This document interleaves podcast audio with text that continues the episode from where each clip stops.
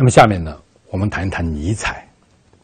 尼采当然是更复杂的人物。我们在大概十五分钟、二十分钟里边，我也不知道怎么样能够把他啊给大家做一个初步的介绍。但这一个人是如此的重要，我们不能够忽略他和回避他。所以下面我我们尽可能来看一看尼采大概讲了什么。我们可能要读一读一点他的文本，但是你一时读不懂呢，呃，不要紧。这个尼采是一个相当复杂的。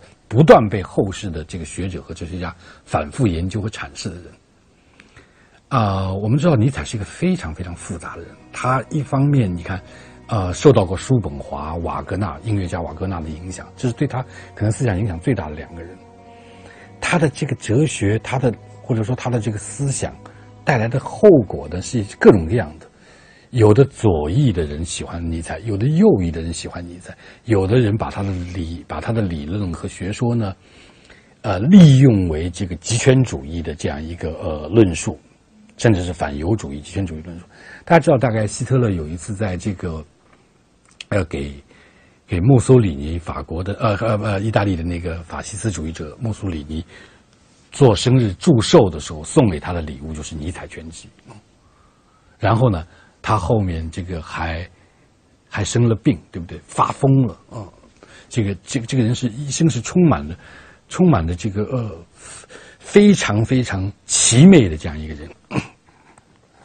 你想他这个他自己啊是出生在他有两个特征，他的出生背景有两个特征，一个是他出生在一个宗教世家，他的前辈的七代人都是牧师，而且他这个这个呃。家里，因为他四岁的时候，父亲呢就是呃，有一场交通事故，一场车祸，就就就这个呃呃受伤了，然后不久就去世了。然后两年之后，他的弟弟也去世了。所以，在他的从小的生活环境中，周围什么全是女人，母亲、妹妹、祖母和两个姑妈。所以你看看他多背反，就是尼采出生在这样一个有宗教传统的家庭中。日后成为一个举世著名的反基督教的人。另外一个就是尼采生活在一个周围全是这个呃女人的成长环境中度过了早年，他日后成为一个呃听上去臭名昭著的一个反女性主义者。他不是有一句名言，就是说要去找女人嘛，别忘了带上你的鞭子。但这个。呃，这个他的这句话后来有被呃重新阐释，后来也有一些所谓女女权主义的人是一个尼采主义者，他非常复杂。一八六四年的时候，他就到伯恩大学去读书，那时候他就有二十岁，哎，开始研究语言学啊、神学啊。后来他就对神学放弃了这个兴趣，有一段时间还比较迷茫，开始喝酒啊、打斗啊、唱歌，然后又过了一段时间，他就开始。从这个比较纵欲的生活当中摆脱出来，他感到人群中的这个喧哗呢，只能给自己内心带来空虚和孤独。后来他就开始了那种孤独的这种思考。在莱比锡大学毕业以后，他那时候是二十五岁吧，一八九六九年，就在巴塞尔大学当了教授任教。那个时候他的语言学，当时这个招聘委员会他给他给了他很高的很高的评价。但是十年以后他就辞职了，是因为健康原因。在一八七九年之后的这个十十年里呢，他开始了完全孤独的探索。再过了十年，到一八八九年，尼采就陷入了这个巅峰。有人认为是跟他的这个生病、跟他的梅毒有有关系。然后那段时间他基本上就是呃，基本上是一个疯癫状态，不能够写这个真正有意义的作品。他是一九零零年。在二十世纪的这个最早的那一年开始，就是去世了。一九零零年，尼采的死，给二十世纪留下了一种悲剧性的这个预言，或者说是一种特别令人迷迷茫的迷惑的预言。那我们介绍一下他的一些观点啊，他的一些想法。尼采是我我再要声明一遍，是非常难。难处理的一个思想家，因为他的写作非常庞杂，他经常的写的，他不是按照现代学术来写一个论文，他是警句式的，有的时候像先知一样在发言，所以养成了后世的这个很多学者在反复的讨论、阐释他的话到底是什么意义，而且彼此之间也有也有争论，也不一致。尼采最重要的这个呃，第一个重要的一个看法，他是叫做重估一切价值，他是要毁灭偶像。他是一个人站在了一个西方两千多年这个文明的传统，他对所有一切的东西都不相信，而且他有一个疯狂的，在现在看来是不可理喻的自信，他觉得自己是一个巨人，是先知般的巨人。嗯，他自己。在在世的时候就感到自己是一个终结以前、开创未来的一个思想巨人，所以他说：“我的时代还没有来到，你们现在不理解我。”他说：“有的人是死后才出生的。”他这种话就是说我太超前了，你们根本不能理解我。他说：“我知道我的命运。”他说：“总有一天，我的名字将和某些可怕的记忆连在一起。”他说：“我不是人，我是炸药。”我是真理之声，但是我的真理是可怕的，因为迄今为止的真理全是谎言。你看，他是用这样一种方式来说话。他的那个一本书叫做《偶像的黄昏》，就是偶像的末日嘛，偶像的黄昏。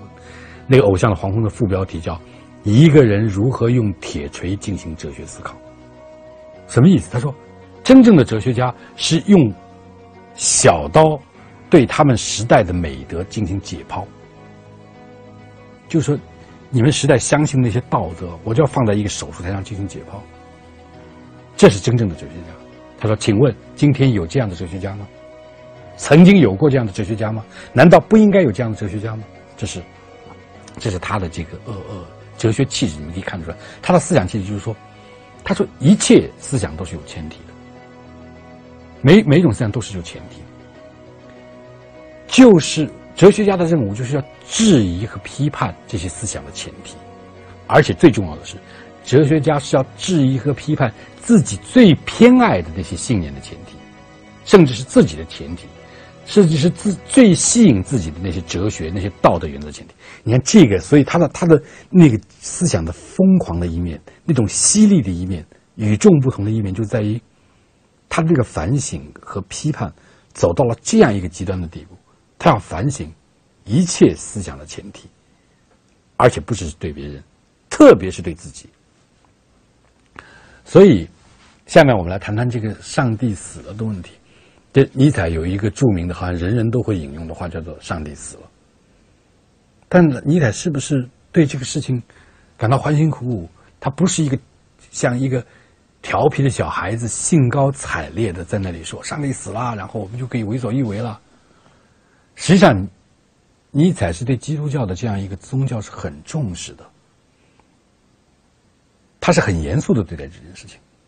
但是，正因为基督教的这样一个宗教的道德传统是大家都信奉的、很重要的，他甚至自己认为是重要。他当然知道人是需要有道德才有生活秩序的，但是尤其如此，我们才要反省，才要严格的检测他这个基督教道德的。前提，他认为这个思想前提是靠不住的。大家知道他讲上帝死，但大家大家不太知道的是，大家如果去读他的原文，他会说上帝是我们杀死的。你看他在这个呃快乐的知识里面，我们引了这段话，他说：“你们是否听说过那个疯子在大白天点着灯笼跑到市场上，不停的喊？”我要寻找上帝，我寻找上帝，上帝到哪里去了？他说：“上帝不见了。”然后他大叫：“他说，我要对你们说出真相，上帝死了，上帝真的死了，是我们把他杀死了。我们将何以自自我解脱？我们是最残忍的凶手。曾经是这个世界上最神圣、最万能的上帝，现在已经倒在了我们的刀下。我们能洗清我们身上的血迹吗？”有什么能够清洗我们自身吗？我们应该举办什么样的一个祭典和庄严的这个这个这个仪式？这件事情对于我们来说不是太过重大了吗？难道我们不应该自身成为上帝吗？你看这一连串发问，然后为什么他要说这个上帝是我们杀死的呢？这是一个特别有意思的问题。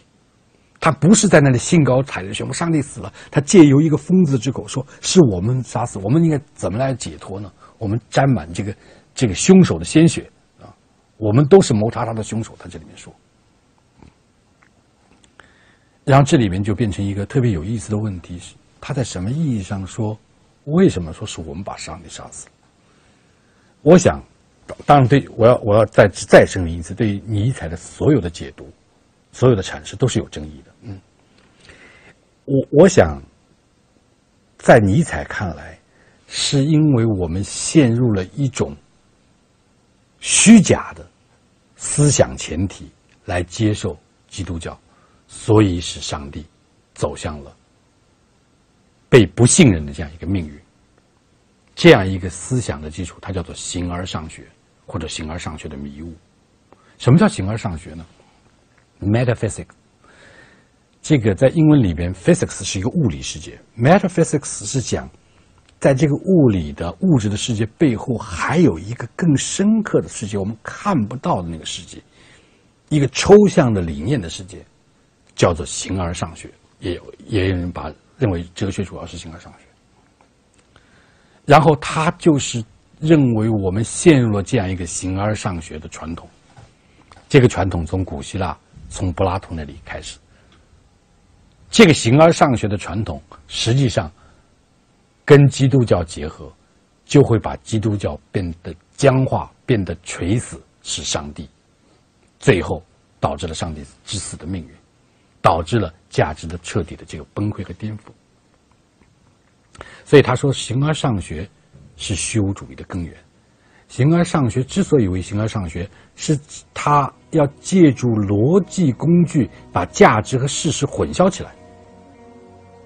尼采说，在价值度和事实度之间有一种联系，这是一个形而上学的假设。他认为这个形而上学假设是不可靠的。所以，尼采强调形而上学的这样一种假设。已经内含着价值和意义的虚无，因为形而上学什么？它否认一切感官，否认一切本能，否认我们可以感到的世界，否认宇宙的这个生成变化。它通过一套理念和学说，把实实际的存在给虚无化了。另一方面，用迷信概念。然后虚构出一个不变的存在，一个所谓真正的世界，把虚无给实在化。这里边尼采想讲的什么？他就是说，整个西方的这样一个形而上学传统，特别是理性主义传统，他做了两件相反的事情。一个是把我们真真切切的实在的感受，把它给虚无化，因为这是表象；另外一个呢，把这个背后的概念啊、上帝啊、存在啊。真实的世界这些东西，把这些虚无的概念给实体化了，所以他认为这是一个错误的呃呃传统。他首先要借助所谓价值重估，这样把这个传统的形而上学呢翻转过来。他认为这个传统本身就包含着虚无主义。那么，他这里边我们看有有时间来读一读几段话啊。他在《权力意志》那本书里边，那个《权力意志》当然不是他生前发表的，是后来发表的。它里边有第十二节特别有名，叫“宇宙学价值的衰落”。它里边指出，传统形而上学有三个问题，它都对应了虚无主义。就一个，传统形而上学指出这个世界是有目的的；第二个是有统一性的；第三个是这传这个形而上学背后是一个真正的世界，它进行了这个批判和反转。他说：“作为心理状态的虚无主义必将出出现，首先是因为什么呢？假如我们寻求一切现象的意义，一切现象背后有意义，那是找不到的。”他说：“下述现象在以前也许是有意义的，对一切现象都使用最高道德标准和道德世界的秩序，或者增长人在交往中的爱与和谐，或者靠拢普遍的幸福状态，这样一种目标，无论如何，总还是有意义的。”所有这些观念的共性就是，通过过程本身实现一种目标。然而，现在人们明白了，通过这种过程生成不了任何目的，实现不了任何目标，这样一来，通过过程生成目标就会失望，就这个世界会生成，通过过程生成这个世界的目标，就他反对这样一个目的、目的论的世界。第二个，他还反对什么？总体性，就是说，把这些现象、混乱的现象都看成是总体的、体系化的、能够组织化的。他认为这个东西也造成了一个虚假。第三个呢，剩下来就是说，就认为这个世界本身呢，是在背后存在着一个真实的世界，是没有普遍的这个东西的。但是，所谓普遍的幸福，要求个人牺牲的那种幸福，他认为这都是虚假的，这种普遍的东西是根本不存在的。如果人们构想这个整体是为了能够信仰自身的这个价值的缘故呢，我们就陷入了这样一种虚无主义。所以他说，到底发生了什么呢？当人们明白了既不能用目的的概念，也不能用统一性的概念和真理的概念来解释生命的总特征的时候，就产生了没有价值的感觉。因为利用上述这个概念达不到任何目的，实现不了任何愿望，现象很多。但并不存在所谓广泛的统一性，因此生命的特征不是真实的，反而是虚假的。人们根本没有理由相信这个真实的世界。简单来说，我们拿赋予世界价值的范畴，这些范畴是概念啊，像统一性、目的、存在等等，现在又被我们都抛弃了，所以世界呈现出一个无价值的外观。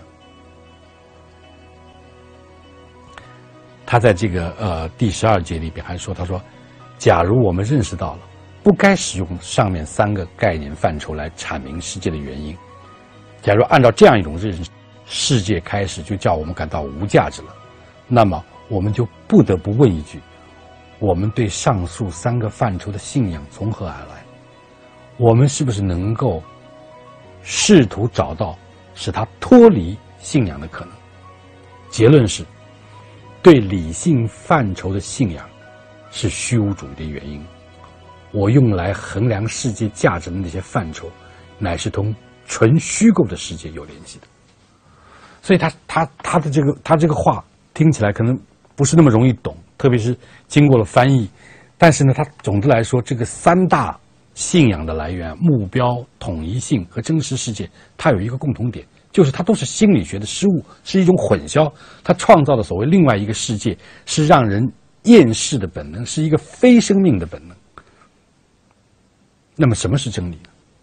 尼采有一句名言叫 “There's no truth, but only pers 呃 perspectives”。用用中文说就是没有真理或真相。这个 “truth” 可以变成又是真理真相，只有特定的视角。所以，当尼采这个。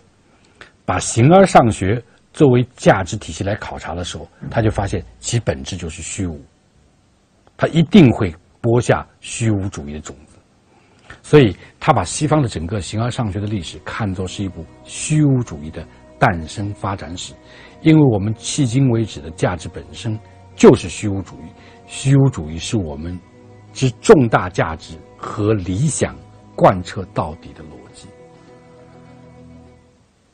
最重要的，我们还是要把握，就是说，整个西方传统通过概念化、抽象的形而上学的思考，来把握生命的本质。但是说，他说你越这样走，把现象世界、把真实可感受的世界，都变成了一个抽象的东西，变成了所谓有目的的、有统一性的那个真正的世界。你这样，这样一种思想运动和进展的结果，就是使人们感到真实世界是不存在的，就感到了虚无。所以，这才导致上帝之死。因为上帝建基在这样一个形而上学的基础上，把上帝跟某种理念、抽象的观念联合连接在一起，慢慢慢慢就是让人怀疑它的可靠性。那么，对尼采来说，根本的哲学问题就是：上帝死了该怎么办？那么，我们进入他另外一个观点，就是说，人要自我创造价值。这就是他所谓的积极的虚无主义。所以在这个意义上，尼采又不完全是一个纯粹的悲观主义者，因为在上帝死了这个所谓悲剧的诞生背后，他有一种更大的一种勇气，他来重估一切价值，宣布一切偶像都倒塌了，然后以前那些意义啊、目的啊、绝对这些东西都不可靠，他让人变成什么？他说揭示了这种虚无主义状态，但这种虚无状状态可以翻转过来，让人成为一个真正无牵无挂、无所依靠、一无所有的人。这样你就完全没有负担，因为你还有一样东西，那就是生命。你就用自己的生命，自己做主、自己立法来创造价值，这就是他所谓的积极的虚无主义。因为你相信一个东西，你本来把自己交给一个信念，这个东西不可靠的时候，你陷入了虚无，然后让你感到很悲哀、很迷茫、很难过。这个它叫做消极的虚无主义。但是尼采看来，这个虚无主义的病啊，要用彻底的虚无主义来医治。这个彻底的虚无主义就是积极的虚无主义，就是他要说他有一个所谓 will of power，就是强力意志，或者叫有人翻成权力意志，我认为就翻成力量的意志吧。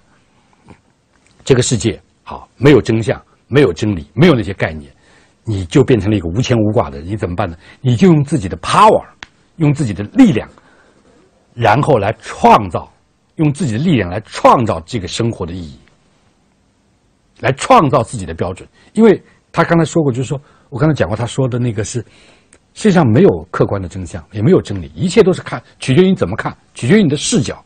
所以他用视角主义的这个方式来阐释世界。来来建立自己的这样一个世界观，用视角主义的所谓认识论，来来开创一种生生存的价值论，这是他的一个哲学的努努力。所以，如果把他的思想阐述为一种哲学思想的话，他就说，任何价值的设立都是由人的生命活动所发动的。因此，这个价值的创立者，他他有一种生命力的标记。那么大家知道，这个积极的虚无主义就不是跟人的理性啊、思考啊、概念连在一起，它源于人的强大的生命力。首先要否认以前的一些价值，揭示以前的价值都不是真理，都是没有根据的，然后在这个基础上进行价值重估，然后来创造新的世界。就是说，为什么我们自己不能成为上帝？哪怕试一试也不行吗？所以，对这个本来无意义的生命，我们自己要赋予它意义。面对一个无意义的世界、无意义的世界，生存下去的这个方式，就是立足于自己，大胆的面对没有客观意义的这样一个世界的荒谬性，以强大的生命本能来来跳舞，来舞蹈于万物之上。用他自己的话就说：“成为你自己。”这就是他后面的那个超人学说。这个很像那个，呃，跟他有关联的是那个加缪有一本书叫《西西西弗斯的神话》，大家知道这里边那个荒谬的英雄，就是说，你本来是这个这个西西弗斯就是被被呃被处罚，他就是推一个石头，但这个大石头推到山顶的时候，他就被判决这个石头还要滚下来，你要从山底重新再推，你想这是一个多么徒劳无益的事情，这是一个虚无嘛？但是。西西弗斯，伽缪对他解释，就西西弗斯怎么样变成一个荒谬的英雄，就是你有两个选择：知道这个世界是无意的，你垂头丧气、非常沮丧的、充满懊恼的、悲哀的推这个石头是一种推法；但是成为荒谬英雄，就是我充满着喜悦、大无畏、勇敢、精神焕发的去推这个石头，把它推到山山顶，让它滚下来，我再推。这是一个不妥协的、永远的争斗的事情。他生命的本相就是这样。所以尼采在《善恶的彼岸》里面说：“他说人的高贵的类型体验，在于自己有决定价值的能力，他不需要别人的同意，他懂得自己给事物赋予意义、赋予荣耀，他就是创造的价值。这这就后来不难理解我们这个，我们不难理解他后面他的那个所谓超人的学说。他区别区分了两种道德，一种叫奴隶道德，他认为基督教以前那种。”教条化的道德就是奴隶的道德，它是压抑激情的；还有一种是主人道德，是让激情升华为一种这个热烈的创造。这是古希腊在苏格拉底、在柏拉图他们哲学化之前的那样一种道。所以他也讲到过两个神，就是古希腊的那个呃呃神话里边的这阿波罗神是太阳神，还有一种神是这个狄奥尼索斯是酒神，喝醉了酒的。他说，整个西方世界的后来那个发展是用太阳神什么驯服了这个酒神，所以就僵化了，都是概念化了。他现在要让那个酒神摆脱这个阿波罗太阳神那个理性对他的驯服，所以他就号召说。我们要做超人，他说：“超人和人的区别在哪里啊？就像人和猿猴的区别。”他说：“猿猴对于人是什么？是一个玩笑，是一个笑话，是一个是一个痛苦的屈辱。”他说：“人之于超人也是这样，在超人看来，超人这种就是敢于大无畏的自己创造价值、自己立法，给无价值的世界赋予价值那种人，是具有强大的生命力的。”或者说他的这个力量意志的人叫超人，对于这种人来说，你普通人是什么？也是一个玩笑，一个痛苦的羞辱。然后他有他有在那个加拉斯多拉如是说里面有那种大段的诗一般的警句的这样的说法，我们可以读几段，你看看他说：现在我教你们什么是超人的意义，超人是大地的意义，让你们的意志说超人是大地的意义吧，兄弟们，我们。我祈祷的忠实于大地吧，不要再相信那些奢谈超大地这个希望的人。所谓大地，就是实实在在的生命感啊；超大地，就是那些形而上学啊。然后这个呃，他有很很很多这个呃呃呃大量的这个，大家可以去读他那个《扎拉什图拉如是说》，然后他说：“我教你们什么是超人，他是闪电，是狂飙等等。”有这样的这个这个话，但他也说，尼采特别小心一点，他他不是要变成一个什么，一个尼采主义者，变成一种新的教条。所以他在那个《扎拉斯图说》说里边有两句话特别有意思，就说他要做自我价值创造者，你们不要遵从、跟随教条化的来接受这个扎拉斯图拉的这些教义。他说，你们说。相信扎拉什图拉，但是扎拉什图拉算得了什么？你们是我的信徒，但所有的信徒又算得了什么？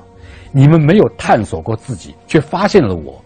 所有的信徒都这样做，但这种信，因此这种信念就毫无价值。现在我要你们丢开我，去发现自己。只有当你们全部否定我的时候，我才回到你们的身边。所以这个。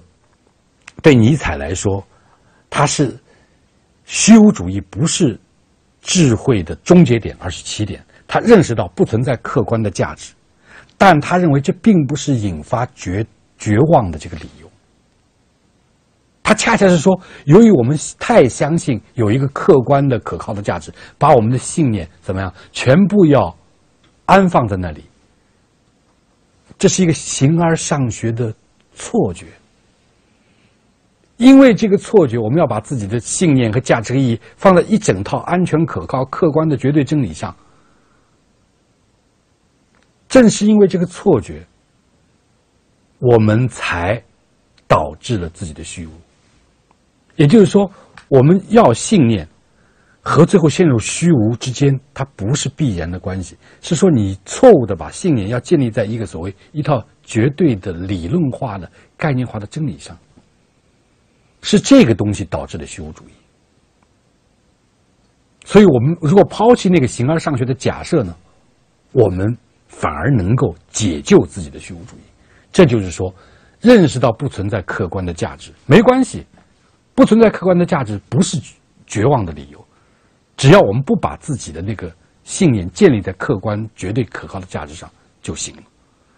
它反而可以引引导像一种超人的。自我主张和自我肯定，所以超人并不是一个不同的物种或者更高级的什么种族，超人就是人自己，是什么？是是什么样的自己呢？是一旦学会了肯认自己的，承认自己真正之所是，是敢于成为自己的那种人。所以在他看来，这样一种方式才是通向克服消极虚无主义的这样一种通道，就是你变成自我价值的创造者。我们把自己变为我们自己创造的艺术品，我们不服从、不应答任何比我们更高的权威。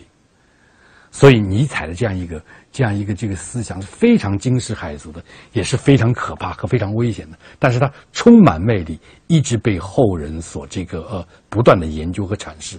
当然，它也构成了后来的这个存在主义的一个一个源头。